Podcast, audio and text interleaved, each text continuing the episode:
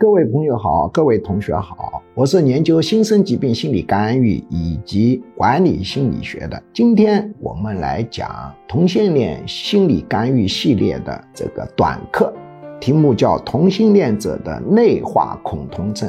什么叫恐同症呢？就是恐惧同性恋，以至于达到影响他对环境的适应和生活的适应，给他造成主观痛苦的心理疾病，叫做恐同症。比如我们有的人看到同性恋，他不舒服，他不接纳，但是他没有自己弄得没法生活。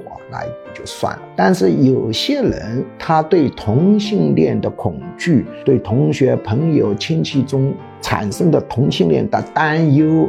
以及害怕别人传染艾滋病给我，或者什么之类的东西，或者听到同性恋的事情非常恶心，有过大的心理反应，以至于导致他很痛苦，这就是叫恐同症。那么恐同症当中，出乎人们的想象，恐同症当中有相当大的比例是自己是同性恋。那么这些自己是同性恋，转化为对同性恋极度的厌恶。极度的反感、激烈的攻击、非常剧烈的负面情绪反应、极其的痛苦是怎么来的？当然是接受社会对同性恋污名化、非道德化、歧视的一个产物，所以他就产生了深刻的恐同。